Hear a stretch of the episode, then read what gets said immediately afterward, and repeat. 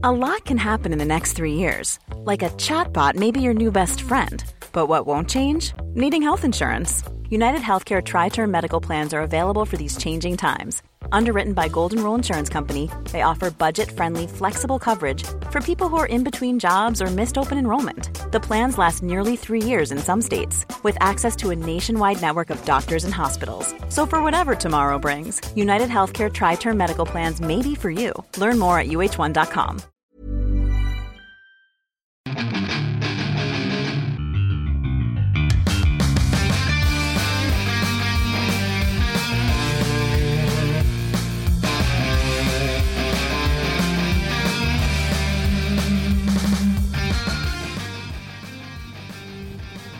Bienvenidos a otro programa más de Fuera del Control. Mi nombre es Memo García, mejor conocido como Memo y agradecemos como siempre que estén al pendiente cada lunes de este gran podcast que ya, número 201, vamos para el número 202 y luego el 250 y luego el 300.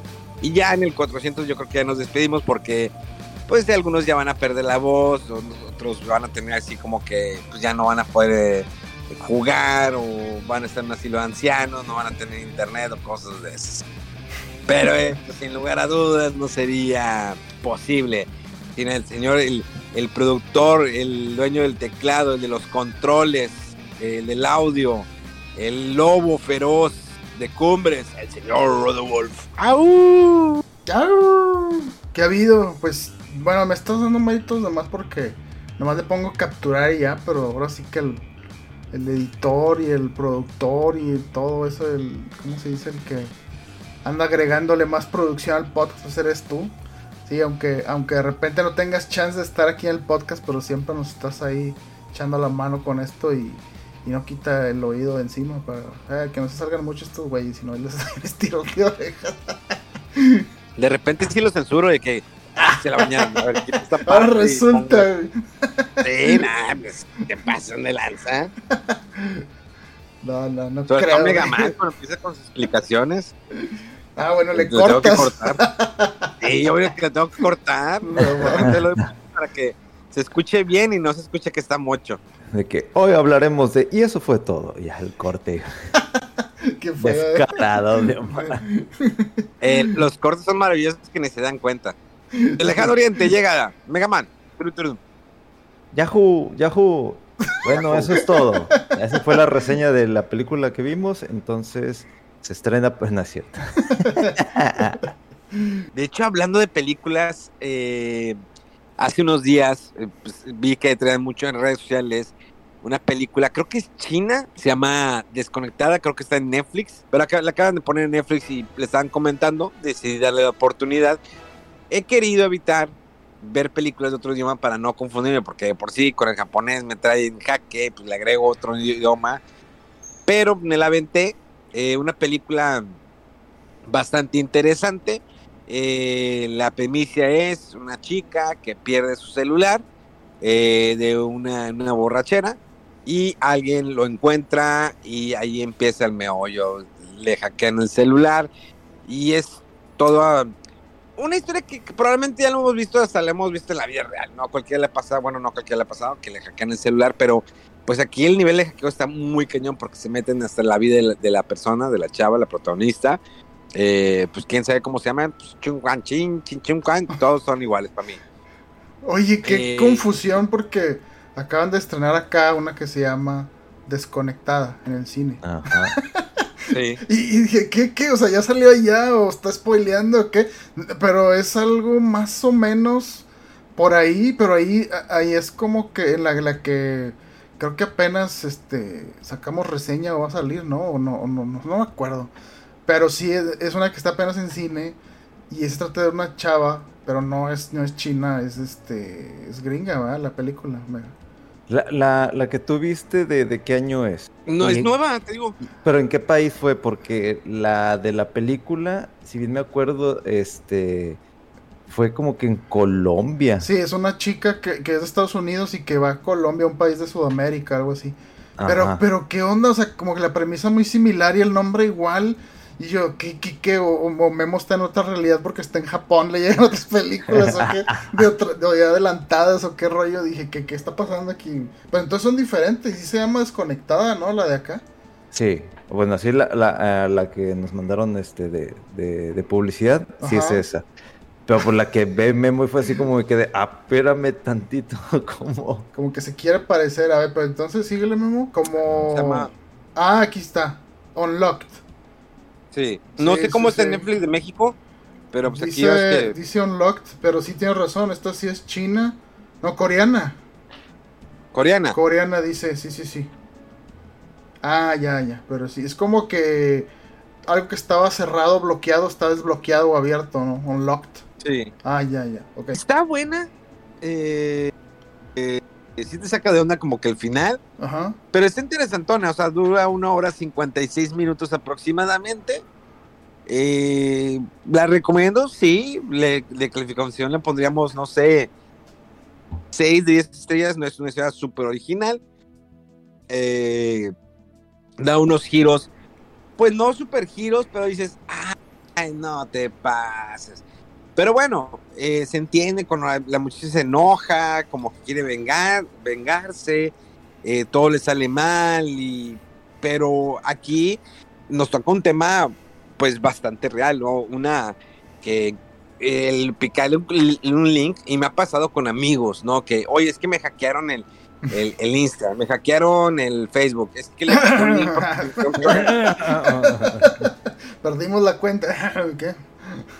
Sí, que, ah, es que me mandaron un link para ver esto y de donde le piqué, ya lo perdí. Le piqué para Entonces, ver un muchas chisme. Veces, muchas veces eh, no nos damos cuenta, nos envían links. A mí me pasó en la fanpage que me mandan links. Oye, es cierto que eres tú el video. Y siempre le digo, ¿de qué video estás hablando? Y yo siempre les contesto de que no, no soy. O sea, sin picar el link, porque luego, luego te das cuenta que es un link con malicia, o sea, Ajá. y yo siempre los denuncio y terminan borrando el Facebook de esta persona. Eh, para que eviten cuando les manden un link, darle clic. Hay algunos que le das clic y no pasa nada, pero ya entran a tu computadora, entran a tu servidor y te empiezan a sacar toda la información. Y en las redes sociales ah, me ha pasado que te ofrecen campañas de que no, no, no necesitas pasarnos contraseñas ni darnos acceso, solamente tienes que por, eh, darle clic a este link y puedes caer redondo, redondo, porque le ha pasado a amigos que, oye, es que, pero mi, dije, ya valiste, necesitas escribir a Facebook, necesitas escribir a Twitter para ver si puedes recuperar la cuenta. Entonces, y es algo que le puede pasar a cualquiera. Te sacan así en friega todos tus números, tus contactos, tus cuentas bancarias, tus, tus contraseñas, todo, en, así en un instante. Y lo que me impactaba es que, pues a la chavala estaban observando a través de su celular. O sea, empieza la película y ves como que estás viendo lo que ve la cámara y dices, ¿por qué va por ahí? Y ya cuando va avanzando la película entiendes el por qué. Entonces, la premisa está bien, digo, no es algo nuevo, pero es algo que puede suceder en la vida real. Te ganaste un millón de dólares. Oye, es que mi, eh, mi abuelo acaba de fallecer y quiero compartir la herencia. Ese es el clásico, ¿no? o las llamadas de los bancos. En México se da mucho que los presos te hablan de, de la cárcel o te amenazan de que, ah, tengo tu hermano, tengo tu tía, tu abuelita, tu mamá. Eh, tienes que depositar tanto dinero a tal cuenta. Eh, oye, y este me pasó a mí con el banco. Eh, hoy es que vimos que quise hacer un cargo y lo, ah, en serio, sí, es un cargo de Amazon, eh, tu cuenta con terminación tal, y ah, cañón, o sea, se ve la, la terminación de mi, de mi, cuenta bancaria y dije, ah, que, what the fuck, y luego, sí, eh, pero no te preocupes, no va a pasar nada, entonces lo, lo niega así, ah, perfecto, nada más déjame tomar unos datos, y empiezan a preguntar, oye, pero pues no supone que tienes esos datos porque tú me estás hablando del banco, uh -huh. Entonces, y me acuerdo eso le pasó también a, a mi mamá. Y le sacaron, le, eh, le sacaron dinero. O sea, eh, no tenía mucho en esa cuenta, pero así, pum, en, con unas preguntitas. Entonces, para que tengan mucho cuidado eh, con quién comparten la información, y no solamente pasa en México, pasa en otros países, pongan mucha atención porque en unos por tres te puedes quedar sin nada. Entonces, te digo, interesante la película, denle, la, oportunidad para, para que la vean. Y fíjense que está bien claro porque pues, también, pues yo no he visto The Last of Us, no he tenido oportunidad. Me puse a ver el primer capítulo porque lo tienen en un canal de YouTube acá en Japón. En un es un canal de noticias y lo tienen, lo, me lo chuté en japonés, todo el capítulo. O sea, muchas cosas las sacaba por obvio, otras porque las entendía. Eh, pero está muy raro verlas hablar en japonés, como cuando me tocó ver El Señor de los Anillos en japonés. ¡Ganda! ¡Oh, no. Oye, de hecho, había escuchado que, que HBO había puesto el primer episodio de The Last of Us en YouTube así abierto. No, no, ¿Sí? no, sí, creo que por ahí oí la noticia hace varias semanas. Yo creo el gancho, ¿no? Para que se animen a. Se enganche ya la serie y, a ver si, la, si rentan ahí el servicio o algo. Pero Yo tengo varias, varias, limitaciones acá en Japón, sí te bloquean muchas cosas. Eh, probablemente para Japón hay cosas que no están accesibles. Eh, el único así raro, misterioso, se me hace que es accesible, es Cinepolis Click, que de hecho ahorita voy a hacer un comentario. Cinepolis Click yo, tengo acceso como prensa eh, para ver las películas y el contenido. Y pues no me pedí, ¿de qué, en qué país lo estás viendo? Le pones México y ya entré. Entonces dices, ¿what? O sea, cualquier japonés puede ver las películas de, de Cinepolis Click y rentarlas o, o comprarlas. Que aquí es un, tema muy interesante que es algo que antes de que empezara el programa estaba hablando Megaman o lo estábamos discutiendo. Bueno, como saben muchos, hace unos días Cinepolis Click eh, o Cinepolis dio el anuncio, ¿no? Que después de 10 años, eh, pues ya van a dar de baja, ¿no? La, la aplicación, una aplicación donde tú puedes rentar, comprar películas por medio ya sea una tarjeta de crédito o por medio de los puntos que tú generabas al momento de ir al cine. Como saben ustedes, hay una tarjeta que eh, adquirías y cada vez que comprabas algo en Cinépolis o boletos, pues te generaba puntos y se los podías intercambiar. Eh, a mí esta aplicación, digo, la verdad he sacado provecho mucho aquí en Japón porque había películas que estaban dos, tres meses en salir. Eh, en la aplicación, pero pues podía verlas, ¿no? Que aquí estarán más en salir en Japón. Apenas ahorita va a llegar, creo que en unas dos semanas, la de eh, todo. Ah, ¿Cómo se llama esta? La del estudio A24. Eh, todo en todas partes. ah, todo en todas partes, sí. Grandiosa película, definitivamente. Eh, apenas va a llegar a Japón. la acabo de ver ahorita, de hecho. Muy buena, ¿no? Sí, está padre, está interesante, sobre todo visualmente y las locuras ahí de los multiversos, está chido. Eh, creo que está en Amazon, ¿no? La acaban de liberar en Amazon. Acá está en... Sí, en, Prime Video, sí. Bueno, acá está en Amazon, pero está de renta nada más. Ah, mira. Entonces, si hay algunas variaciones, eh, por ejemplo, eh, hago un paréntesis, si tú tienes tu Amazon Prime de México, eh, tienes limitado. O sea, por ejemplo, un ejemplo muy básico es que las películas de James Bond en Amazon están abiertas, están disponibles. Aquí no. Si tú tienes tu cuenta de Amazon México, pero si tienes tu cuenta de Amazon de Japón, sí las puedes ver. Está muy raro que cambie eso, mm. porque el Amazon Japón lo tengo en mi celular y Amazon México lo tengo en mi iPad. Entonces en mi, en mi celular sí puedo ver las de James Bond, pero en mi iPad no puedo ver las de James Bond. Es algo muy simple, pero sí sucede. Eh, entonces, la de todo, todas partes, yo la vi en Cinepolis Click, eh, me gustó, me encantó la película, muy buena. Y, también tenía anime, tiene también anime Cinepolis Click, tenía la de Supercampeones. Eh, ahorita en esos días me voy a entrar la nueva de Halloween porque ya está disponible, no la había visto, ya la descargas en HD. Obvio que el, streaming es muy malo, el de Cinepolis Click, pero una vez que tú le pones descargar la película, ya sea para renta o compra, se ve muy bien. Ya no tienes problemas. Eh, también a través de la plataforma de Cinepolis Click tenías acceso a Paramount, eh, también a HBO, HBO y también a canales de deportes como Fox Sports. Todo estaba dentro de la aplicación de Cinepolis Click. Creo que les sale muy caro. Hay mucha gente que se empezó a quejar en redes sociales por la cuestión de que habían comprado películas. que es un tema bastante interesante que, bueno, ¿hasta dónde es tuyo? ¿Hasta dónde te pertenece una copia digital? Eh, ¿Qué tanto puede reclamar? La gente está reclamando en redes sociales y pues Cinepolis Click lo que hace es que los manda la referencia que lean términos y condiciones. No me puedes leer términos y condiciones, pero probablemente hay una cláusula ahí que si pasa tal cosa, pues desafortunadamente pasa esto, ¿sí? En este caso, ahí banda, creo que cuando compraba la película te decía que eres dueña de la película durante 10 años, pero si compraste la película el año pasado y ese año cierra la aplicación, algo debe suceder. La verdad, no me adentré a investigar más. Eh, todos hemos comprado cosas digitales. Yo he comprado música digital, he comprado películas digitales en, en la aplicación. Solamente he comprado películas digitales en la aplicación de Apple porque sé que nunca se va a acabar.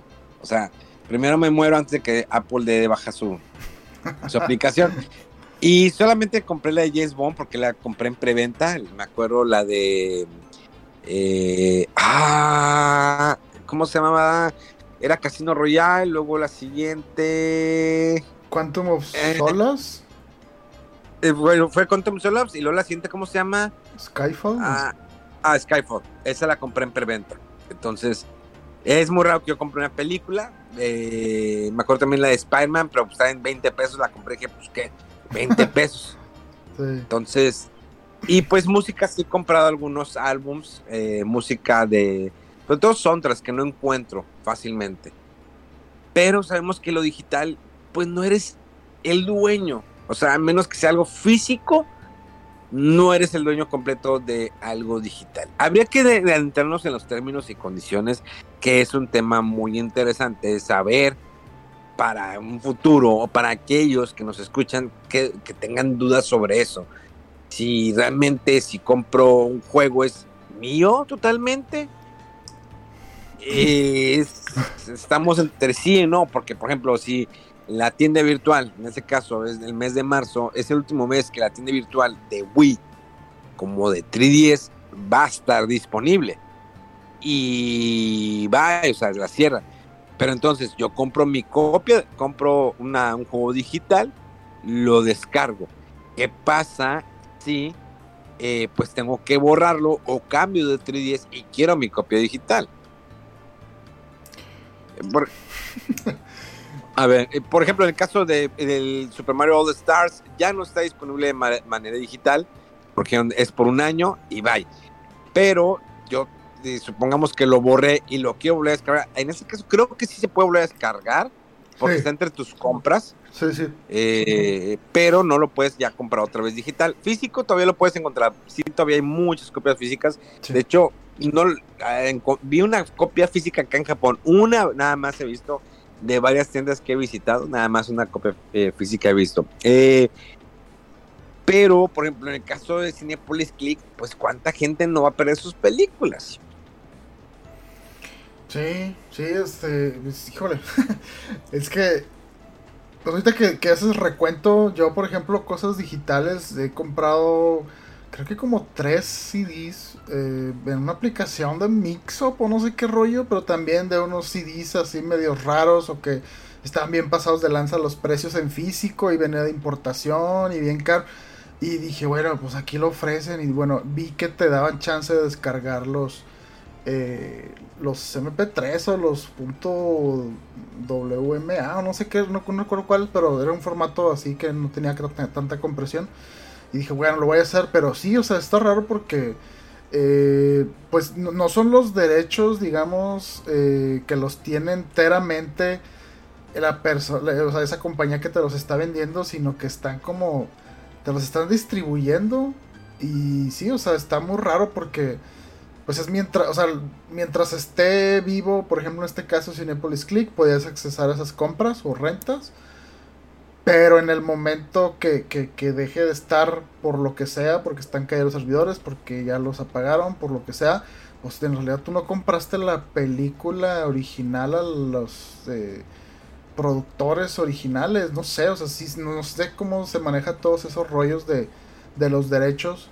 Eh, pero sí, o sea, ahorita en este mundo así digital ya muchas veces, o incluso en juegos que, que inician, ¿no? Y y te muestran los, eh, los términos de usuario, las condiciones en el software también.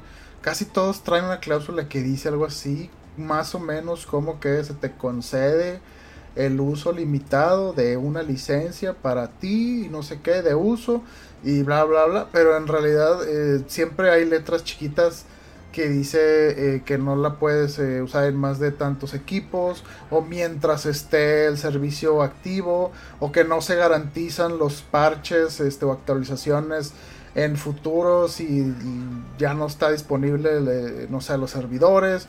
O sea sí está raro por ejemplo mencionábamos lo del caso por ejemplo de Street Fighter 5 no si tú tienes una copia eh, física y ponle no sé en unos 20 años que conectas tu Play 4 por milagro, sigue jalando, lo conectas y vas a poder jugar quizá el juego base que venía en el CD, en el disco, pero no vas a poder jugar todas las actualizaciones, el modo historia, el rebalanceo, los nuevos personajes, o sea, se queda muy mocho ya porque todo depende de que algo que esté vivo, que esté eh, funcionando, eh, eh, un servicio todavía. Y, pues sí, es, es muy es, eh, pues no sé, como tenerle cierta fe, ¿no? En el caso de, Nintendo, por ejemplo, cuando comprabas, eh, por ejemplo, cuando fue el cierre de la tienda de Wii, ahorita que dijiste la que cierra es la de Wii U y la de 3DS, pero sí, la que cerró ya fue la de Wii. Esa también, o sea, dijeron, se va a cerrar, ya no vas a poder comprar cosas a partir de tal fecha, pero vas a poder eh, descargar lo que ya hayas jugado, lo que ya hayas comprado hasta cierto tiempo garantizamos que van a estar los servidores, pero de ahí en adelante ya no garantizamos nada. Entonces, siempre es como, pues sí, no sé. Me, acuerdo también, fíjate, en un servicio que pasó más o menos algo lo mismo. Que a lo mejor uno pensaba que iba a sobrevivir también mucho tiempo y no. Fue el del PlayStation TV. La tienda esta de, de, de renta y venta de películas de PlayStation eh, también cerró hace ya años. Y, y, pues sí, o sea, si compras una, una película en alguna plataforma, eh, pues siempre vas a estar atado a que sigas eh, subsistiendo ese servicio, que te, que te den el soporte, que todo lo demás, porque pues en realidad no tienes algo tú físico que vas y lo pones en un aparato y lo puedes ver, ¿no? Necesitas del servicio. Entonces, pues sí, sí, es, es, es... A mí siempre, o sea, sobre todo películas, siempre se me hacía muy raro ese concepto de comprar películas digitales cuando están atadas a una plataforma. Porque sí decía yo, o sea, necesitas... O sea, no es como que descargas a lo mejor un... No sé, un MP4 yo que sé, que lo puedes reproducir en varias partes sino que mientras estés accesando a la plataforma de, o la aplicación de ese servicio, la puedes ver, pero si no estás ahí no puedes. Entonces, ya como que hay una barrera ahí adicional. Y sí, o sea, si deja de, darse soporte, pues ya, ya pierdes tus compras, ¿no? Lo que tenías derecho ahí, porque la plataforma, la aplicación ya cerró. No, definitivamente eh, van a pasar más cosas más, adelante. O sea, ahorita es el 310, a ver qué, eh, cuáles son las siguientes consolas, que sería que ¿Play 3 ya cerró? Sí, ya cerró Play 3, ¿no? Play 3 sí va a cerrar y, se hizo un, ah, revuelo y, no la cerraron porque si la gente se, puso a protestar y demás. Y sobre todo porque hay muchos, eh, pues no sé, muchos juegos que estaban atrapados en PlayStation 1 y PlayStation 2 y que nada más se podían reproducir en PlayStation 3. Entonces la gente, no, pues cuál es la alternativa, por qué me la vas a cerrar, no hay otra forma y que no sé qué. Ahí la verdad, o sea, sí estuvo chido que Sony sí escuchara a los jugadores y no cerrara todavía la, tienda, porque sí lo iban a hacer. O sea, le habían hecho como Nintendo que te avisaban con meses de anticipación y iba a ser lo mismo, ¿no? De hasta la fecha tienen para comprar, después de ahí ya no se puede y descargar tampoco se garantiza, pero sí la gente se, se puso más eh, pues a protestar, ¿no? Y sobre todo, pues yo creo que, que, PlayStation sí escuchó en ese caso las quejas. Es una práctica habitual, lo, eh, como decíamos, que ya le piensas, oye, me compro un nuevo Street Fighter 6 O sea, sí viene el disco, la cajita de plástico y indestructivo, no, no trae indestructivo. Me lo compro, no compro, ¿qué tanto venir allí? Lo, ¿Va a venir incluido algo? No, porque los trajes los van a ir sacando. ¿Por qué? Porque vienen los famosos waves, ¿no? Las olas de, de nuevos personajes, de nuevos niveles. Y al final de cuentas, Street Fighter 6 va a ser lo mismo que el Street Fighter 5, que me saca varias ediciones. Yo el Street Fighter 5 me esperé hasta el final y dije, ya, esta es ya la, edición arcade completa, Ultimate Fighting Edition, Arcade Competition, toda Competition. ¿Y qué pasa? Que viene un código para todo el contenido descargable. Digo, ¿what? O sea, en el disco, entonces, ¿qué viene? No, en el, no, es que en el DLC, en este código vienen los trajecitos y los personajitos y, y lo, puta madre. Ay, te venían códigos por cada temporada, ¿verdad? Algo así. no, te, le pones el código y te avienta todo el mugreral, ¿no? Para ah, descargar. Y le pones descargar cada uno. Entonces, ¿cómo? O sea, y es, y, y es cuando va a empezar una era, es la era digital, de que todo es la compra digital. Es, es como los artistas en la actualidad, los artistas, pues ya no sacar el disco, es lo estreno en Spotify eh, o Amazon Music o, o Apple Music, eh, YouTube Music, y ya al final me olvido, pues dejo el disco, el compact disc, y luego está el LP. Entonces, en algún momento los videojuegos se van a volver como los LPs, que sí casi desaparecen, y luego otra vez están reviviendo. Los LP siguen sacando LPs a la venta, pero son, son como ediciones especiales, son caras. Lo, más probable es, lo más probable es que pasen eso con, el, con los videojuegos. Al menos que este dé un giro de 360 grados y se vuelva, que, es, que vea que la digital no es lo mismo y se regresen al físico, pero cuánto van a ser los costos, me conviene, no me conviene.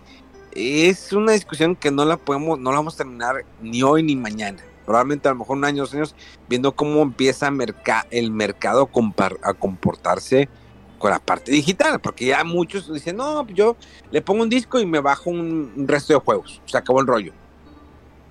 Y así nos vamos. Es lo que en algún momento y en repetidas ocasiones he dicho, bueno, GoldenEye ahorita lo estamos disfrutando, pero ¿por cuánto tiempo lo vamos a disfrutar? Estaría bien que lo sacas a la venta de manera digital, lo descargues, ¿por qué Nintendo no quiere sacarlo de manera física? Te aseguro que le iría bien en ventas si lo saca. Digo, si Metroid Prime, sacado de la manga, vendió, lo sobrevendieron y le va muy. Y, y hay preventas y todo.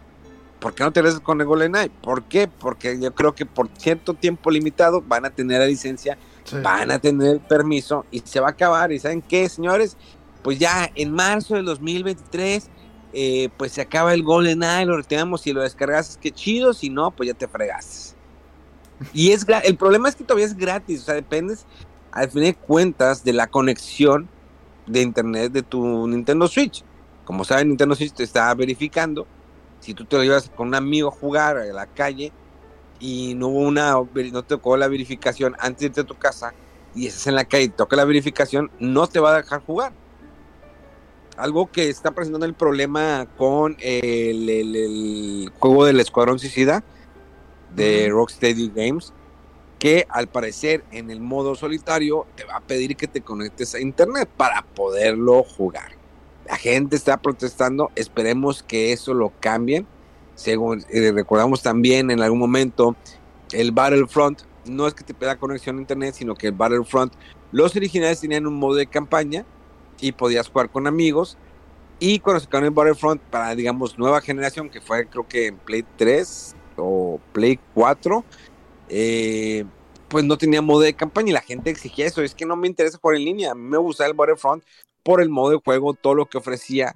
No quiero solamente jugar en línea. Y pasó con el Battlefront 2, pues le metieron ya modo de campaña, ya la gente está más contenta. Pero, oh por Dios, si tú quieres tener a este personaje a tal nivel, tenías que dedicarle más de 80 horas, pero si no querías, pues pay to win. Y ahí va otra vez la gente a quejarse, oye, no es posible que hagas esto. Y, son las prácticas de, no de monopolio, sino de prácticas de sacarle más dinero al usuario. Creo que empieza a haber un abuso de confianza por parte de las compañías. Y eh, por más que yo amo a Nintendo, Nintendo también lo ha hecho.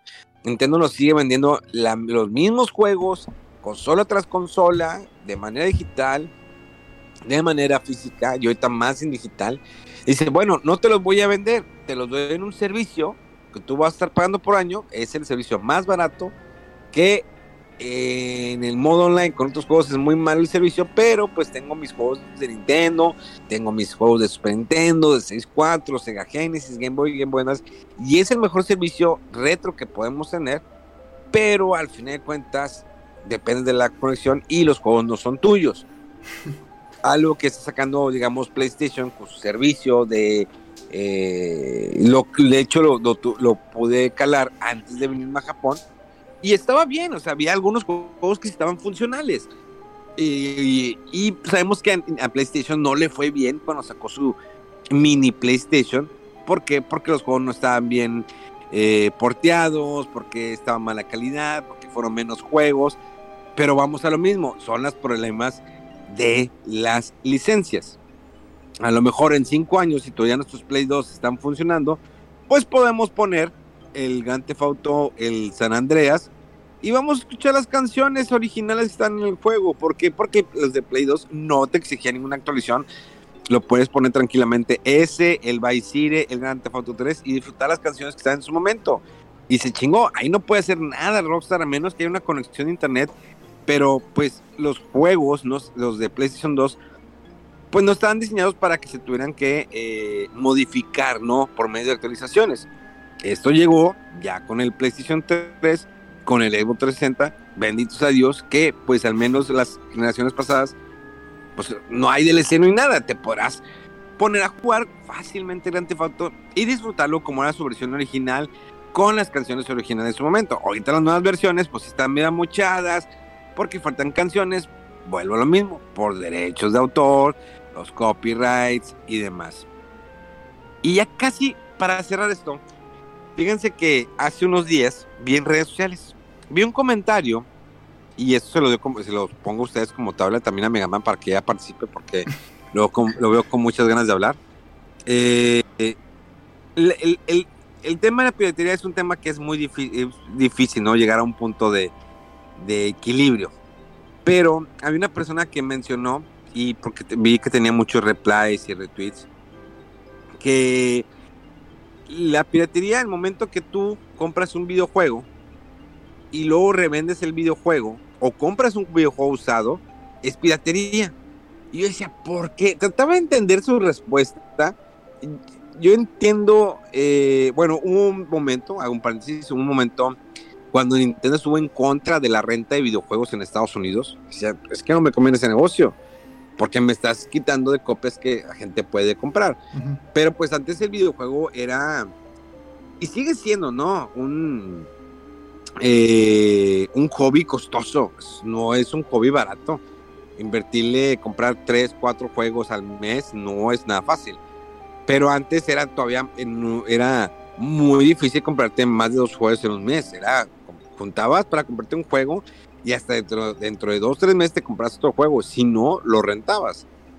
Entonces, si tú vendes un juego, eh, tú estás, compras, porque él mencionaba que en el momento que había reventa de ese juego original, físico, ya era piratería, porque la compañía no recibía el dinero que tú estás generando con la reventa del videojuego. Por favor, o sea, la compañía ya recibió el videojuego, o sea, porque el momento que lo vende a la a la tienda se lo vende a, a un cierto porcentaje, ¿no?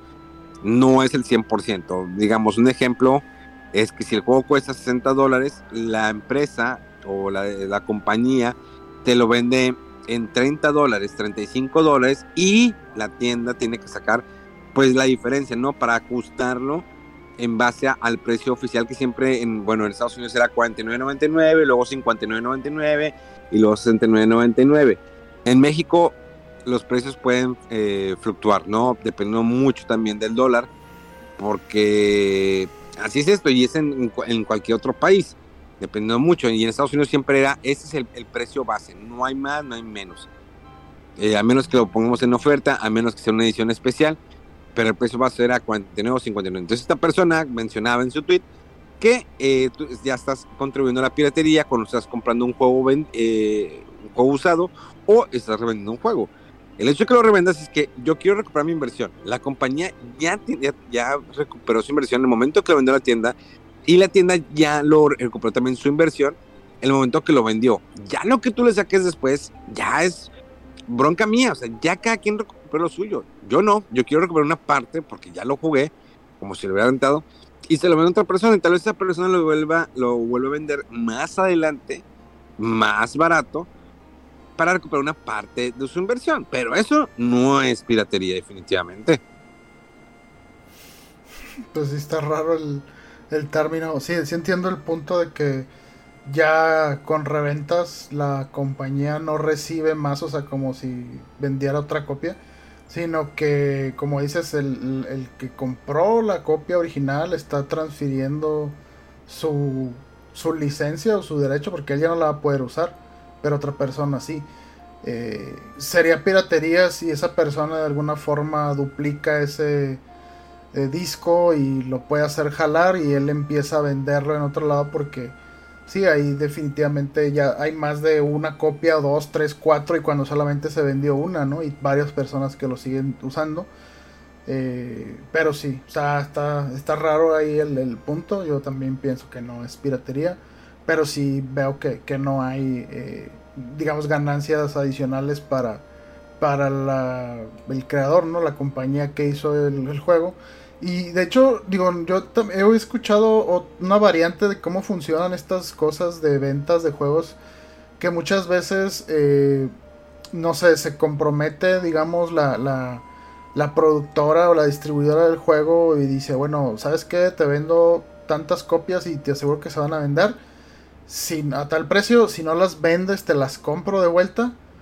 O lo que hacen eh, eh, a veces es que, pues también para no hacer esa, eh, si no hay una garantía de precio muy alto, pues lo que hace la tienda es bajar un poquito de precio, ¿no? Ponerlo ahí de, ¿cómo se llama? En paquete con otras promociones o así, para que se los lleven. Pero sí, no, no, sé yo tampoco exactamente cómo funciona eso, pero sí sé que, que cuando hay una reventa de un juego usado, sea directamente en la tienda o, o en o, por, por, fuera de una tienda, ¿no? De hecho, creo que es una polémica muy, muy, muy fuerte eh, y ha sido siempre el tema con, con, GameStop, al menos en Estados Unidos, cuando estaban, creo que ya nos, ya existen muy pocas, si no me equivoco, ya, ya, ya ni me acuerdo si ya no están, pero que era eso que decían ellos, ok, tienes esta copia eh, nueva en 60 dólares, por ejemplo, o te vendo esta en eh, usada en no sé 50 entonces esa, esa, esos 50 o, a veces lo ponían hasta 5 dólares un poquito más barato. Y para alguien que realmente no tiene tantos recursos eh, le rebajé 5 dólares 10 dólares es muy bueno. Pero pero ya la ahí mismo GameStop le estaba quitando la venta al juego nuevo, ¿no? Y pues era muy cuestionado eso de por, por qué lo están haciendo y no para que nada más sean 5 dólares o una cosita menos. Y en realidad ellos, si tú comprabas un juego en 60, ibas y lo vendías a los a la semana o a las dos semanas porque ya lo acabaste, pues a veces te decían, ay, ¿sabes qué? Lo compraste en 60, pues te doy no sé, 40, 45, o creo que a veces era mucho menos, y luego ellos lo ponen casi a precio de nuevo, pero un poquito más abajo. Entonces sí estaban ahí incurriendo en, pues, agandallando un buen de, de, canibalizando las ventas, ¿no? De juegos nuevos. Eh, pero pues sí, o sea, está, no sé la verdad las cláusulas que, que, que tengan. Y sí me acuerdo que, en su momento creo que fue eh, Nintendo como dice el que se quejó de, del mercado este de renta, de Blockbuster específicamente, ¿no? Que, que dices que yo, o sea, la gente lo renta el juego una vez, dos veces y en lugar de llevarme una venta de 60 dólares me, llevo, o sea, no se llevan nada porque ven, quien, quien compra el juego originalmente pues es el que lo renta y luego le empieza a sacar también mucho dinero, ¿no? Entonces sí, o sea, ahí está muy muy turbio, como muy muy raro cómo se manejan los términos ahí de los servicios de renta, que bueno, creo que ya ahorita no, no es muy común. Eh, pero sí, la compraventa, eso en tiendas también. Eh, pues aquí también hay mercados eh, físicos, no sé, Game Planet, hasta hace poco Mixup y todos esos lugares ofrecían un chorro de juegos usados. Y no sé, que claro, si está regulado de alguna forma eso. Mega. Confirmo, no es piratería. sí. ¿Cómo es con lo de Street Fighter Mega? ¿Cuál te vas a comprar pues, y por qué? Justifique su respuesta. Exactamente. Nomás por tener a lo mejor la edición física, nomás el primer disco, porque obviamente van a venir las actualizaciones y actualizaciones y los nuevos personajes y trajes, etcétera, etcétera, etcétera, etcétera. A lo mejor lo compro, no, todavía falta un rato para que salga el título. Y ya, si hay una nueva versión, pues voy a comprarlo, pero de digital. Porque ya ahí voy a hacer el gasto, pues lo voy a reducir, entre comillas, ¿no? Porque este, ya ahorita todo este tipo de títulos, y no solamente los, de pelea, Destiny 2, o sea, esos juegos siguen vendiendo esas expansiones de 50 dólares, o sea, es un juego completamente nuevo lo que te traen con más armas, más cosas. Y lo menciono porque hace poquito terminé uh, la penúltima expansión. Since 2013, Bombas has donated over 100 million socks, underwear, and t-shirts to those facing homelessness. If we counted those on air, this ad would last over 1,157 days. But if we counted the time it takes to make a donation possible, it would take just a few clicks. Because every time you make a purchase, Bombas donates an item to someone who needs it. Go to bombas.com slash ACAST and use code ACAST for 20% off your first purchase. That's bombas.com slash ACAST, code ACAST. Más allá de la luz, creo que es esa, antes de lo que es la Reina Bruja. Y ahorita va a salir otra expansión, entonces así como que dije, me tengo que poner al corriente, digo, para más o menos no perder algo del lore, porque es absurdo esta cosa. Pero pues es que para allá vamos, todo digital, si lo compras el juego, este, y si bien te va y lo encuentras de manera física, y si no, vas a costar mucho. Entonces, para el, para el tema de, los juegos de pelea, así ya eh, es, con todos. O sea, compras el título ya de digital o físico, tú sabes que va a venir una actualización. Y esa actualización te va a costar, a lo mejor no los 60 dólares, unos 40 dólares, pero vas a estar gastando 40 dólares. Y luego otra actualización, 40 dólares. Y así te lo vas a llevar. Sí. Eh, pues eso, es un tema y sí entiendo cierta polémica, pero o sea, no sé, ahorita, por ejemplo, mencionaba Memo que, no sé, el, Street Fighter de los, 35 aniversario, que no recuerdo la verdad si es el que es nada más el Street Fighter 2 el que trae la colección de todos. Es el de todos, ¿verdad? Del 1 al 3 y los alfa. Sí, trae Street Fighter 1, Street Fighter 2, 2 Turbo. Ok.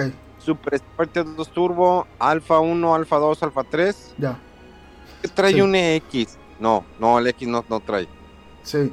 Eh, lo que, a lo que iba es que, o sea, la experiencia del juego ya cambió. O sea, nosotros tenemos referencias de los juegos de pelea, no sé, en maquinitas o en consola, pero no sé, o sea, ahorita yo dudo que, que en unos 10 años, 15 o más, de que de repente alguien diga, ah, sabes que tengo ganas de, jugar el Street Fighter 5 deja de poner mi copia física y, que echarme unas redes aquí local con mi con un amigo o que sea porque la naturaleza de los juegos de estos por ejemplo Destiny y ahora los juegos de pelea y varios otros la, la experiencia del juego es alrededor de algo más vivo más dinámico una experiencia de en línea entonces si ya estás en la distancia y ya hay no sé, el Street Fighter 10, por ejemplo.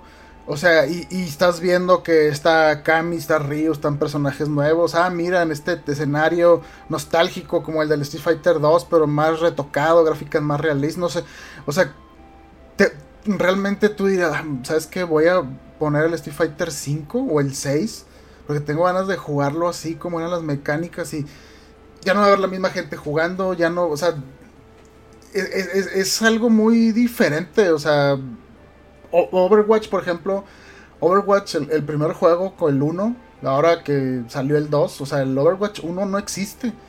Y mucha gente dice, pues es que, ¿qué onda con eso? O sea, ¿cómo es posible que se borre un juego? Porque la naturaleza de estos juegos es que se esté con una masa de gente jugándolo y involucrado en los eventos eh, en vivo temporales y que los navideños y que ahora en Halloween y no sé qué cosas y a ver quién no sé hacer tanto daño para que desbloquear no sé algún jefe y dar premios yo qué sé.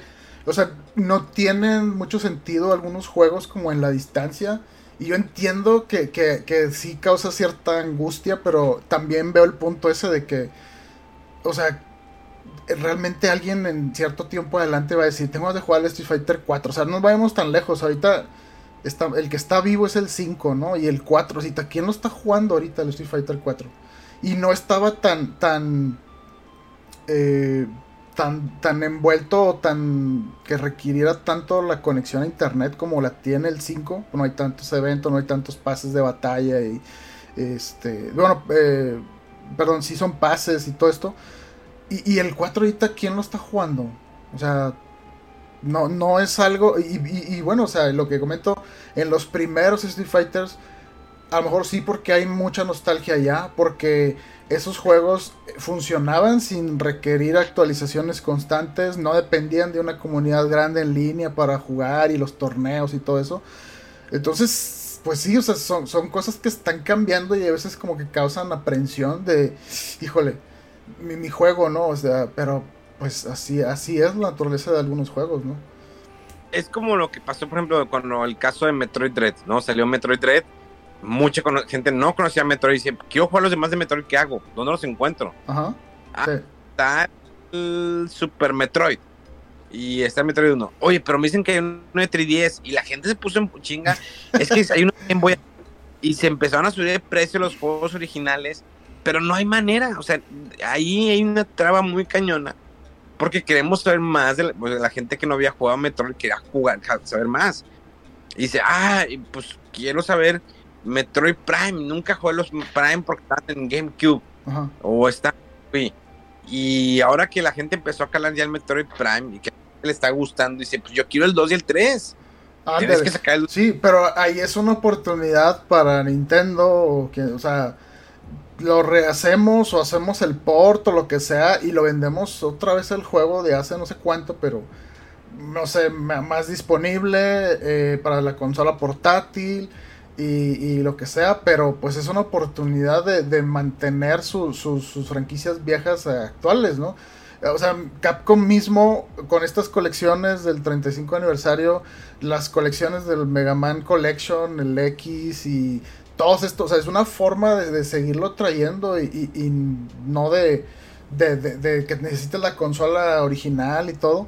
Eh, pues sí, es, es, interesante, o sea, por ejemplo, también uno que muy polémico, ¿no, Memo? Este, tú que andas allá en Japón, lo de Dragon Quest 10, que es un juego en línea, eh, que no ha salido de, de Japón, porque pues no ven como muy costeable lo que localización y los servidores y bla bla bla y que a lo mejor no van a lograr muchas muchas ventas ni la comunidad muy grande. Pero bueno se les ocurrió ah para cuando no tengan internet o para recordar no sé qué pues vamos a sacar una versión offline y todos de que ah mira o sea está interesante y, bien pero muchas veces esa, esa versión tampoco se ha distribuido fuera de Japón por razones que desconocemos Ahorita lo que mencionabas del juego este de Suicide Squad, que la polémica, porque pues también va a requerir eh, conexión a internet. Vi por ahí que, el juego este de Back for Blood, creo, también requería una conexión a internet, pero a partir de que dijeron ya se va a acabar el soporte de este juego para tal fecha, hicieron ahí, parcharon el juego, no sé cómo o qué, pero para que no requiriera esta conexión y lo pudieras jugar estando este, um, sin conexión a internet.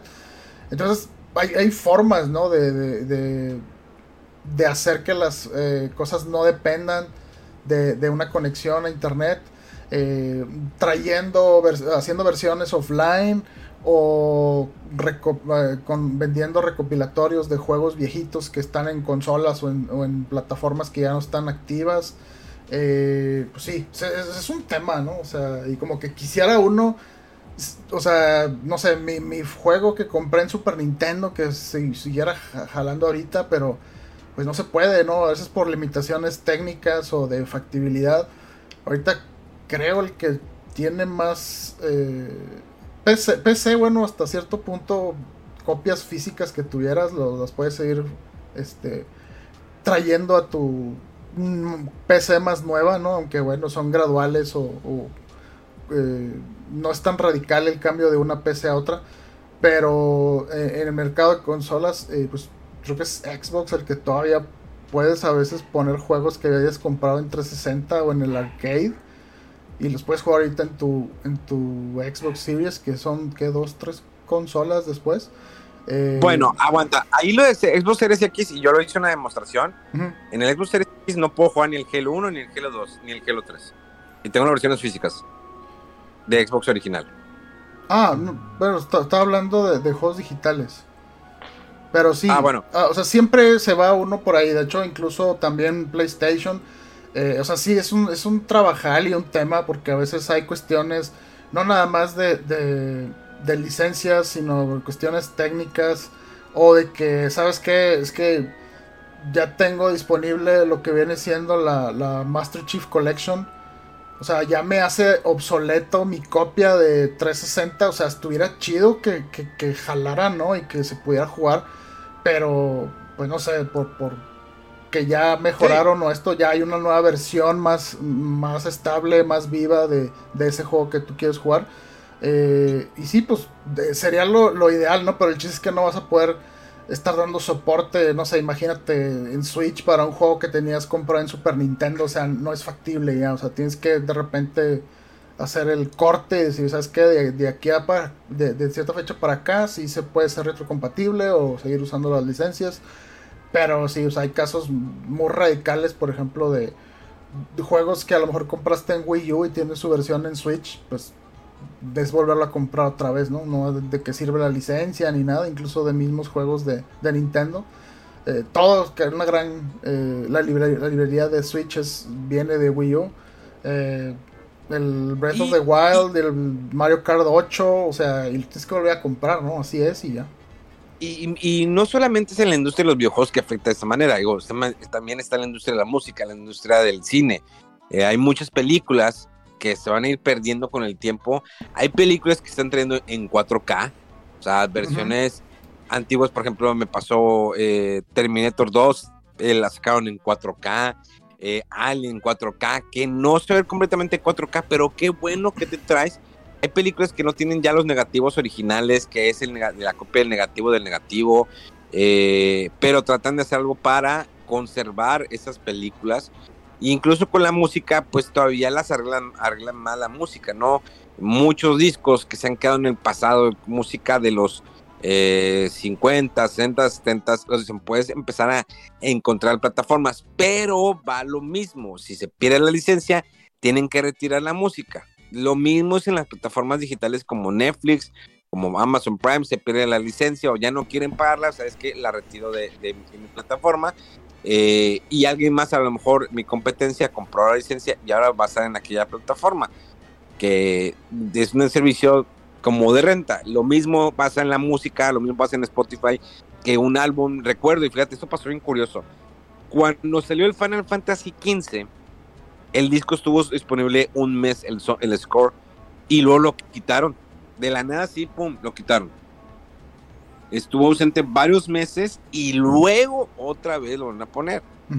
Pero, por ejemplo, la música de videojuegos es muy especial porque no todas se encuentran en plataformas digitales. Capcom ha ido liberando música. De hecho, ahorita puedes encontrar los soundtracks de Ninja Gaiden. Eh, están ahí disponibles eh, Ninja Gaiden 1 y el 2 de la versión como escuchaba MIDI. Ahí están los discos. Yo me acuerdo que compré el 1, lo compré por una página y me dieron mi copia digital, o sea, en, MP3 o en punto WAP, que es, tiene menos compresión por ejemplo, hay casos de soundtracks, eh, por ejemplo, eh, está bien simple, el de Tortuga Ninja, el score de Tortuga Ninja, nunca hubo un disco, al menos yo no lo encontré nunca, donde venía todo el instrumental de la película, que es muy bueno. El encargado del compositor hizo muy pocas películas americanas porque él era, eh, hizo más para series inglesas, incluso para películas de comedia inglés, ¿se acuerdan? la de que eran como parodias, ¿cómo se acuerdan? Eh, Monty Python. Él hizo la música de las películas de Monty Python, que Monty Python es una serie cómica de los 70 creo, de allá británica. Entonces, recientemente el, el compositor todavía sigue vivo, subió los scores de Tortuga Ninja 1, de Tortuga Ninja 2 y de Tortuga Ninja 3 completos, toda la música completa de las películas. No sé si ya se perdió los derechos, ya los puede tener él, ya los puede hacer uso él, pero después, pues, la película, la primera salió en el 89, sea, después de casi 30 años, ahí tenemos el score en Spotify, búsquelo aquí en Spotify, eh, Tortuga Ninja, y está el score completo del señor eh, John Du Pérez, creo que sí, John Du Pérez, eh, increíble es una, eh, una música eh, completamente ochentera, esos remixes, ese, sintetizador, perdón, y con uso de batería y guitarra. Mega, tú que te usas tu Ninja, búscalo en Spotify. Está increíble la música y está completa el tema de Destructor, cuando la Tortuga Ninja eh, están en meditación, cuando se van a, pelear, cuando practican. Todos los temas musicales están ahí. El uno es el mejor, es el mejor score de, las tres. Eh, no tienen canciones porque también está el soundtrack que tenían canciones eh, la de Ninja Turtles, la de no Power, Ninja Power. ah, no, esa era la de Vanilla Ice, Go Ninja, Go Ninja, que se venía en el 2. Por ahí están las canciones pero el score score, ahí están, búsquenlo, neta, qué pureza de música. El 2 trae ahí la canción de Vanilla Ice, la de Go Ninja, Go Ninja, la, porque la música la hizo este señor y ya la cantada se la aventó este Vanilla Ice. Creo que por eso se pudo incluir esa canción. Y viene el score completo también de Tortuga Ninja 3. Entonces está increíble la música, den la oportunidad de una checada. Eh, pero también es el mismo rollo. Si acaba la licencia, lo retiramos por eso de alguna manera se sigue moviendo lo físico, ¿no? las películas, eh, ahí están, de repente hay, hay series de televisión, y eso creo que es un ejemplo que di hace poco, creo que en un podcast. Yo he platicado con el señor, con el maestro Mario Castañeda, dije, oye, es que nunca realmente hemos visto como que la serie completa, ¿no? En DVDs, ni en Blu-rays de los años maravillosos. Pero algo que sí me hizo ruido y que me lo comentó y ya después dije, ah, sí es cierto es que es muy difícil sacarla. ¿Por qué? Por los derechos de las canciones. Lo que era la, serie Años Maravillosos traía muchas canciones de la época de los 70s y de los 80s cada vez que iban en retrospectiva, ¿no? Entonces ahí es el problema que ahorita en la actualidad sería muy difícil. Tal vez en su momento hubiera sido más fácil porque no era tan complejo, no era tan eh, esta cuestión no de, de dinero, los derechos, pero ahorita sí es complejo por sacar una serie así. Hay muchas series viejitas que las encuentras hasta DVD y ya. ¿Por qué? Porque la productora ya murió, eh, ya desapareció, porque los artistas ya están muertos. Eh, hay una, me acuerdo una serie que se llamaba la de Sledgehammer, que era un vato con eh, una Magnum gigante, ¿no? la de All American Heroes, ahí está en DVD, la serie que hablamos la vez pasada en el podcast, la puedes encontrar en DVD, pero hasta DVD está no hay la, la, va a sacar en Blu-ray, nadie le interesa. Lo mismo pasó, por ejemplo, con las eh, aventuras del joven Indiana Jones. Es una serie, es una serie de programas que serían las crónicas de Indiana Jones con Sean Patrick Flannery, que este actor salió en las de, The Bond of Saints, son dos partes. Aquí en México lo pusieron en el quinto infierno. Y este mismo actor sale en, en un capítulo de The Boys, creo que en la segunda temporada, eh, o en la, última temporada sale, eh, salen los primeros dos capítulos. Y estas no las hay en Blu-ray, están nada más en DVD, pero complementa muy chido la historia de Indiana Jones, porque es el paso de Indiana antes que se hiciera Indiana Jones, que va a dar a México, va a dar a la Revolución Mexicana de Pancho Villa, va a Francia, va a muchos lugares del mundo. Eh, y a mí me duele que pues la gente no la va a conocer. Yo la consiguió tener un la logré en DVD, eh, pero no tiene interés de subir ni siquiera a su plataforma. Está, está raro eso, está gacho. El, el, eh, ahorita que estoy diciendo eso, de ese tema, eh, es que salió hace poco una noticia que, que la van a quitar la serie de Arrested Development de Netflix. por cuestiones así de que ya no se está moviendo mucho y sin embargo creo que le tienen que pagar a los creadores y a los actores y no sé qué, que el espacio yo creo que el servidor, o sea, un, sinfín de, de, excusas y dices, pues qué, lamentable, qué mala onda que, que, se pierdan estas series, porque luego dónde la ves y si está tan complicado mantener una serie en línea en alguna plataforma por esas razones, o sea, ¿quién se va a animar a, comprarla o tener los derechos? o renegociar los términos, o sea, no sé qué son la serie de cosas que tenga que pasar para que esté disponible una serie completa en otro lado. Eh, por ejemplo, eh, pasó hace poco también, ¿no? Que los, las series estas que hizo Netflix junto con Marvel, eh, de las series estas de Daredevil, Luke Cage, Jessica Jones, este, Iron Fist y The, Defenders y Punisher, todas esas. Hubo una época que, estuvieron así como que en limbo, ¿no? Porque se le acabó el acuerdo ahí a Netflix de distribuirlas. Y mientras no sé si a lo mejor Disney evaluaba, a ver, esto va a tener valor, va, hay que renegociar, no sé, distribución ahí de ganancias o de derechos con los actores, incluso Netflix, no sé, las cláusulas, ¿no? Pero, y, pues no sé, por las eh, políticas ahora quizá de, censura o de limitaciones, vamos a bajarle el rating o dónde la vamos a poner, porque pues eh, tienen algunas restricciones por edades en Estados Unidos. En México la pregunta es, ¿va a estar en Star Plus o en Disney? O sea, muchas cosas, ¿no? Que tienen que reevaluar. Y, pero sí, o sea, y no, pues, la, la, noticia no hace meses también que fue de la serie esta de, de Batichica que según eh, prácticamente estaba terminada, ¿no?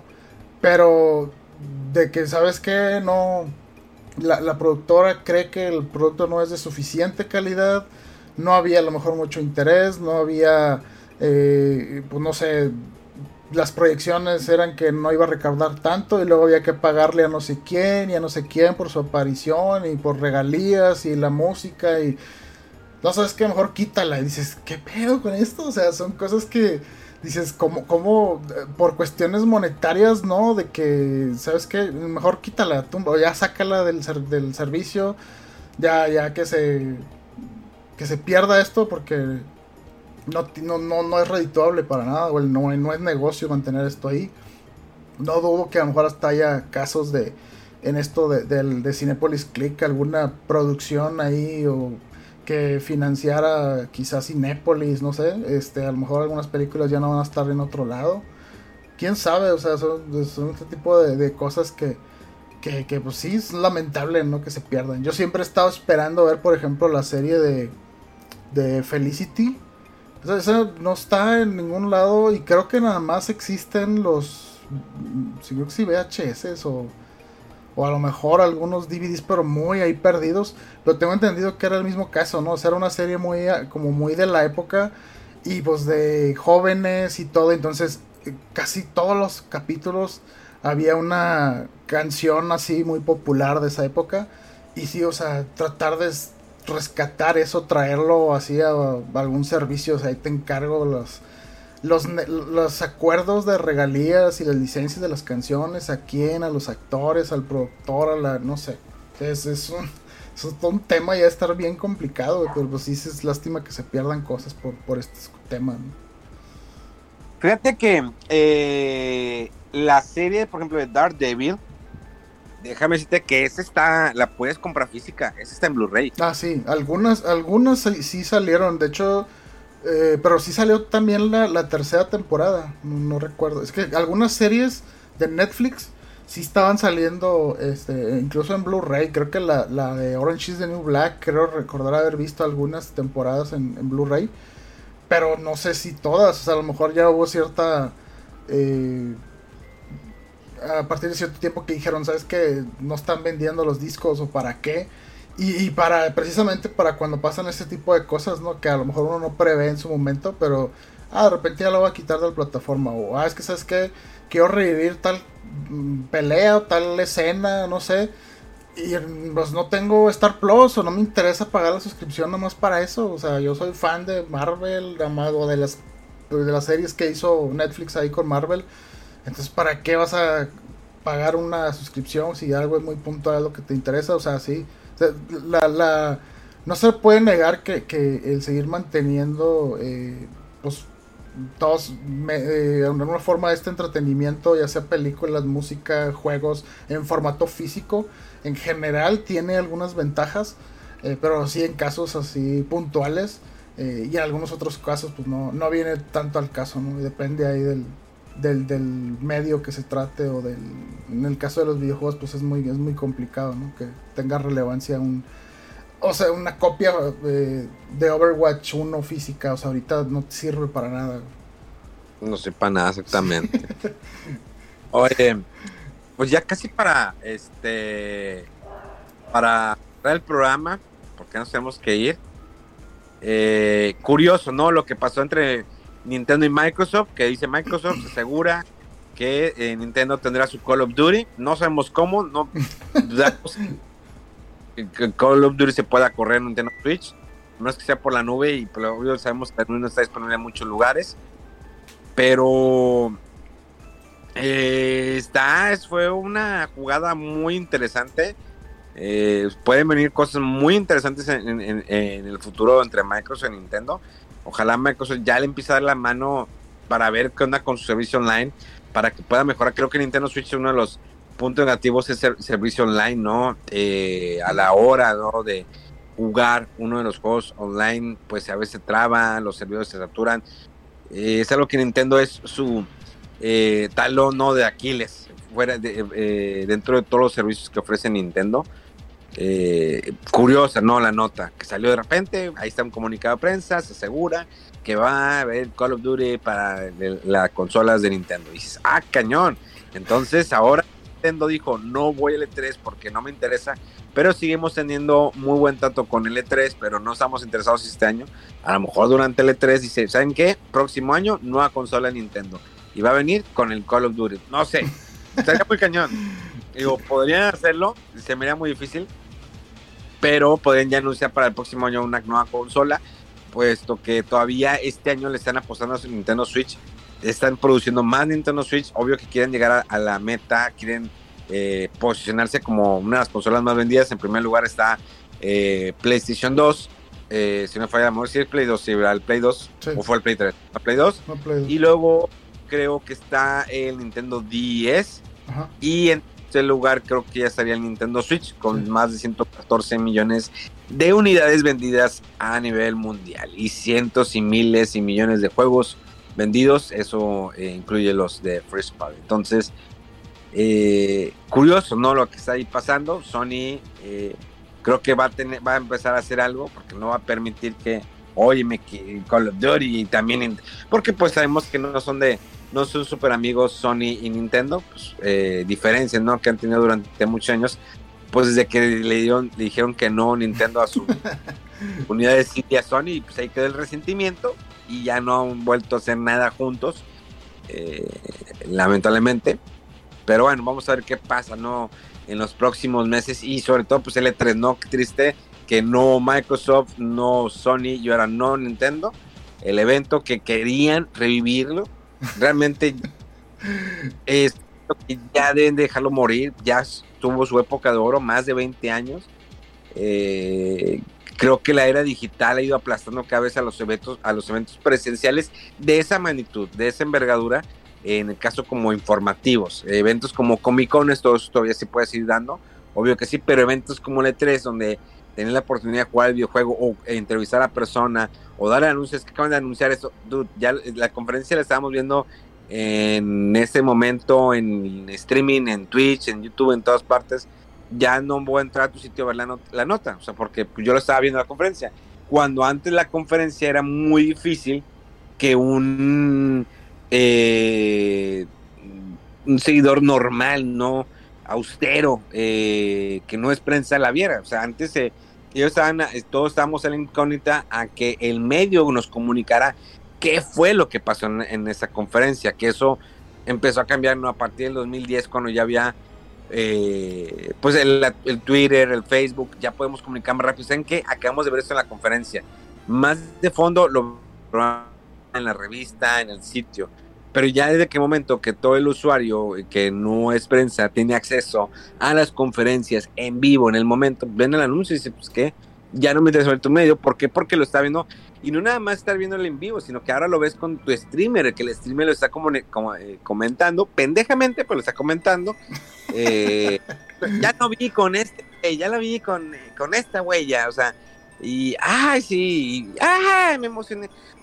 hay gente que sabe narrar bien, hay gente que no sabe narrar, hay gente que por favor omítanse, pero eh, ya es de otra manera. Entonces, el E3, como si no era muy difícil, es como el EGS. El EGS que lo volvieron a traer el, año pasado, no sé cuánta gente fue, no sé si se va a ver otra edición, que le, han dado tantos reseteos a ese evento que era como, no una copia, sino un evento que lo comenzó en su momento este Akira, eh, el que era el que inició la revista Atomics en paz descanse y que trataron de darle muchas veces refresh y no funcionaba, no funcionaba. No sé si este último funcionó porque no estuve eh, y la verdad no me enteré mucho la información de ese evento. Y difícilmente veo que el E3 pueda superar lo que en su momento fue. No va a ser, probablemente a lo mejor puede ser como un PAX que vaya por ahí y que lo, algunas compañías digan, bueno, te doy alguna exclusiva, pero pues si ya no tienes las tres compañías fuertes y desde hace mucho se fue, Rockstar jamás va, Konami pues dice, a lo mejor puede dar un anuncio, pero pues ¿qué te queda? ¿Qué más? Konami, Sega, Namco Bandai, o sea, si no tienes las, las, las grandes, ya no va a ser lo mismo, definitivamente, la gente sí va a querer comprar un boleto, porque va a querer tener la experiencia de la 3, ¿quién no? Y está en todo su derecho, porque en el momento que lo abrieron para que la gente fuera a consumir, que fuera a, a, verlo, eh, la gente quiere ir cada año. No lo ve como nosotros, que para nosotros como medio dices, para mí es un gasto innecesario porque es hoteles, eh, eh, comidas, es muévete, corre, el desgaste físico para ir por la entrevista, ve acá, ve allá. cuando todo eso lo puedo ver en línea, lo voy anotando, voy haciendo mi video y ya desde mi casa lo puedo hacer y lo puedo transmitir. Que a lo mejor, ah, sí, la entrevista, pues también la puedes hacer online. Ya la pandemia nos enseñó que muchas entrevistas se pueden hacer online fácilmente. Tal vez no la misma con el contacto, pero pues ya tienen la, entrevista y en ese momento tú la puedes compartir con tus seguidores o con la gente que sigue el medio de comunicación. Sí, sí, otra muestra más de que algunas cosas físicas tienen su fecha ahí de caducidad, no ya se vuelven obsoletas y porque está la opción digital. Eh, ahorita que dices lo del Zoom y las entrevistas, pues nos vayamos más lejos, ¿no? Este podcast primero se hacía juntándonos en una casa y aunque pues cambia un poquito la dinámica estando así a distancia, también tiene sus sus facilidades, su practicidad, que Memo no está allá en México, pues mira, y podemos seguir haciendo el podcast. O sea, pandemia y todo vino a cambiar muchas cosas, ¿no? A, recontextualizar, hay muchas formas en las que se hacían trabajos y se producía contenido y todo, y pues sí, es la, es la, es la realidad ahora otra. Y sí, pues lástima por, por el E3, yo creo que ya no alcanzó a vivir lo que llegó a ver o le llegaron a platicar de, lo que era el E3, o sea, una experiencia muy chida andar ahí en un, no sé, unas salas gigantes y boots de videojuegos de todo, de todas las consolas, toda la competencia, todas las compañías, todos los géneros, juega, prueba cosas nuevas y ver a todos los, eh, gente de renombre, ¿no? De la industria, veías ahí en los pasillos a Miyamoto, a Reggie, a este, eh, no sé, la gente de Microsoft o de, de Sony, etcétera. Y pues sí, o sea, ahorita cada vez se reducen más los, espacios para eso. Yo, o sea, otro, otro evento que la verdad como que le empecé a perder un poquito la pista o seguirlo, pero me gustaba mucho cuando llegué, era eh, GDC, eh, Game Developers Conference. Estaba un poco más enfocado en, en, digamos, en los que participan en la industria pero era similar, ¿no? O sea, le, eh, te enterabas de cosas más, eh, pues no sé, más, más serias, más académicas, de cómo se hacía un juego, de la producción de algún juego, pero también estaba lleno de de todos los, los creadores de videojuegos. Y, a veces coincidía con alguno que otro anuncio. Eh, si no me equivoco, creo que fue en una GDC donde Nintendo dio a conocer el Nintendo 10. Y estuvo muy padre eso, ¿no? O sea, porque fue algo nuevo, o sea, una forma nueva de como que una consola portátil y aparte táctil y, o sea, era dos pantallas y muchas cosas así innovadoras. Eh, pero sí, la verdad es que no le he seguido, no sé si GDC sigue vivo, yo supongo que sí, pero a lo mejor igual que, que E3 este, ya, redujo un poco su, su alcance, ¿no? Y bueno, en GDC podía entrar quien sea, nomás como que pagaras por el boleto, pero pues era también muy caro porque pues hay conferencias y demás. Eh, pero pues sí, qué lástima que, que, estos espacios se van reduciendo. Y por otro lado, pues ya de repente sacan los mismos estudios sus documentales eh, detrás de cámaras o de repente tienen encuentros en Reddit o en YouTube de eh, Ask Me Anything o cosas así que pues te acercas más ¿no? a, los creadores de videojuegos y, conoces más.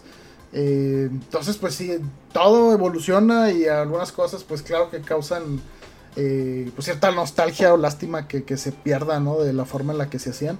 Pero pues hay siempre alternativas de, de, acercamiento, de verse, de conocer ese, contenido. Bueno, palabras finales, Mega, ¿algo quieres agregar? Pues ya ahorita con ese tema del E3 estoy buscando ver dónde comprar los beef taquitos. Este, pues ya no los vamos a comer. Era lo, padre de ir para allá. ¿Y ahora dónde? Eh, deja que regrese. Vamos a ir a, a McAllen. No quiero excusas. muy mal. Vamos a ir a McAllen. ¿Cómo se redujo el alcance de Los Ángeles a McAllen? en McAllen venden taquitos. En McAllen los venden. Y yo los he comprado. Por eso le digo, regresando, Mega, vamos a ir un sábado o un domingo. No quiero tus excusas baratas de que me duele un hueso o algo así. Vamos a irnos temprano. Vamos a McAllen. Vamos a comprar taquitos. Y hacemos el recorrido. Target, Best Buy, Mall, Whataburger eh, ¿Juegos de 20 dólares, 15 dólares? Efectivamente, Mega. Y beef taquitos, unas cuatro cajas, dos para ti, dos para mí. ¿Te parece bien? ¿Es un trato? Me parece excelente idea. Muy quiero tus cosas de que, ah, es que no tengo dinero de, de manches, gasolina, de que 200 pesos. Bueno, no sé si, no sé si ya AMLO bajó la gasolina a 10 pesos, como había dicho. Oigan, de hecho, se bajó más el, el, yen, ¿eh? Ayer, ayer bajó bastante. Se nos devaluó ayer otra vez el yen, ¿eh? Lo noté porque siempre cuando compro algo, eh, de que un bote, de, compro siempre el bote de agua y huevitos para la, mañana, pasé la tarjeta y me salió más barato. Dije, ah, se devaluó otra vez el yen en fin de semana, papá. El superpeso, compadre, es un milagro de la 4T. A huevo. Qué 4T. Ah, quién sabe con esas cosas, que sí, está, está relativamente eh, saludable, podría decirse, comparativamente el peso contra el dólar y otras monedas. Y tú dices, eh". Pero sin embargo, la gasolina está carísima. Eh, muchas carencias, no sé, no sé. Dios me entera de verdad muy complicados, pero sí llaman la atención, ¿no? Que de repente no esté tan caro el, dólar y ahora que dices el yen, pues, y, el, eso quiere decir que el peso, pues, está ahí medio estable, ¿no? hashtag el línea nos toca. Pero bueno. Huevo. La verdad no quiero entrar en ese tema, pero muchas veces como en Twitter se atacan unos a otros. O sea, los que están a favor y en contra, pero es un atacamiento. O sea, cállense los hocico, alguien ponga por favor el ejemplo. Los que dicen, ah, ok, fue tanta gente, ya. Pero es un ataque bien cañón, qué horrible, qué asco está ese rollo. Eh, yo entiendo que si lo del panis, no, no, no. Bueno, bueno, ya. Dios me los bendiga. Eh, Rodolfo, ¿algo más que quieres agregar? Ah, bueno, nada más por no vernos tan sesgados, así comentar rapidito que hubo un, eh, eh, un Nintendo Direct de PlayStation, el State of Play, y bueno, de cosas que ahí me llamaban la atención así súper puntuales, fue el juego este que se llama Humanity, que es de los creadores del Tetris eh, Effect, que hay un chorro ahí de, de como figuras humanoides que están siguiendo a un perrito blanco y se ve muy padre visualmente y muchas partículas y personajes y todo. Se ve chido ese juego, pero todavía no... Bueno, creo que sale en mayo, se ve, se ve padre. Y, bueno, pues otra cosa, que se revelaron los tres, tres personajes más de Street Fighter 6, Sangif, Lily y Kami. No había visto bien, pero Lily pues que es de, este, mexicana, ¿no? Mega. No. Mega fue el que compartió información en fuera de control, ¿verdad, Mega? Ah, claro, en todas las redes sociales, videos, sobre todo que duraba tres minutos ese video. Pero está padre, está coqueto, me gustó mucho. Digo, las quejas de que, ay, es que eh, está tapadita Cami. Güey, está toda la ropa pegada, se le ve todo. ¿Qué más quieres? Y, seguramente la destapada que quieres va a estar en un trajecito especial ahí para que lo pagues. O, en, o, en, las ediciones deluxe o... Sí, ahí va a estar la opción y pues claro, ya saben a quién cobrarle va y que lo van a pagar. este, y, y, bueno, sí, por, por otro lado estuvo la verdad medio X el eventillo. Personalmente no me interesa el VR, entonces, y luego la decepción con lo del Suicide Squad que mencionó Memo, que sí es un juego que requiere conexión en línea, parece que se parece mucho al Marvels y al Destiny, como que ah, ese juego no lo queremos para los que hacían los juegos de Arkham, o sea, ¿qué, qué andan haciendo con eso? Pero bueno, no sé, o como que medio decepcionadillo ahí del evento, pero yo creo que para todos hay algo ahí que rescatar.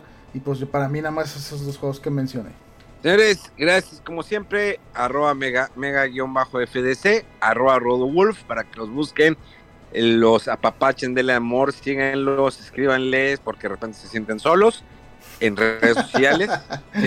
siempre Mega se la pasa y discutiendo, pero es una buena persona y contribuye mucho al todo el amor que tiene fuera del control.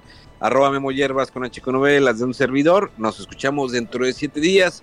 Esto fue fuera del control. ¡Vámonos! El intento se toca.